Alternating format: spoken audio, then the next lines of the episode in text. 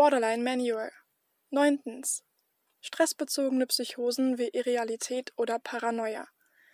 Kommentar des Autors. Wer noch nie eine Psychose oder einen krassen LSD-Trip hatte, kann sich vor kaum vorstellen, wie das sein mag. Das Folgende ist ein bisschen so, wie jemandem, der noch nie einen Orgasmus hatte, zu erklären, wie sich ein Orgasmus anfühlt. Oder wie einem Blinden die Farbe Rot zu erklären. Aber gehen wir das Ganze mal sachlich an. Kommentar Ende. Wikipedia gibt uns Folgendes. Heute bezeichnet der Begriff einen unscharf definierten Symptomkomplex, in Klammern Syndrom, der durch Halluzinationen, Wahn, Realitätsverlust oder Ich-Störung gekennzeichnet ist.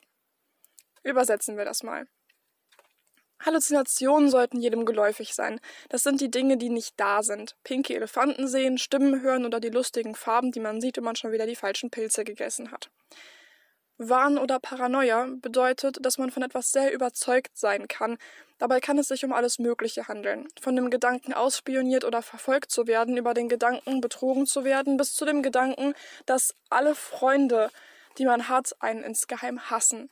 Die klassischen Wahnvorstellungen kennt man eher von Leuten mit Schizophrenie oder mit drogeninduzierten Psychosen, aber auch Borderliner können sich solchen paranoiden Gedanken hingeben. Ich-Störungen und es hört sich vermutlich echt komisch an, wenn man das noch nie erlebt hat, sind Störungen, bei denen man sich von sich selbst entfremdet fühlt.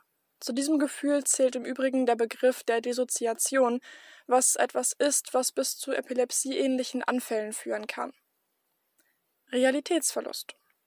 Nun, ich denke ja, der Begriff ist selbsterklärend, aber es bedeutet, den Bezug zur Realität zu verlieren.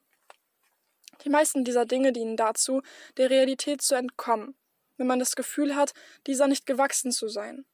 Im Skills-Training lernen Erkrankte solche Tricks wie an Ammoniak oder Riechsalz riechen oder ein Gummiband an den Arm schnacken zu lassen. Das Prinzip ist bei den meisten Skills dasselbe. Es zielt darauf ab, mit einem starken Reiz die Person wieder ins Jetzt zu holen. Auch das Verletzen kann eine Strategie sein, um das zu erreichen, allerdings keine gesunde. Tipps für Betroffene.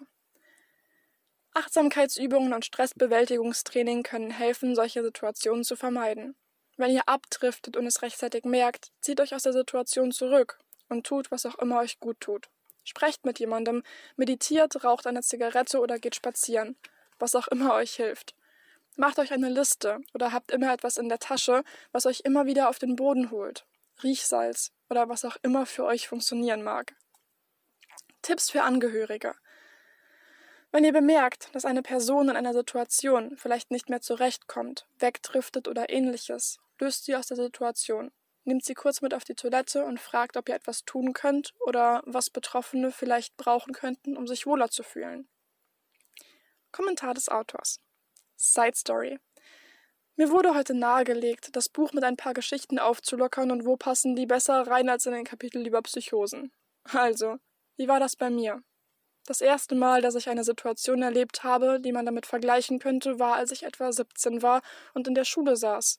Und ich habe keine Ahnung, was genau dann passiert ist.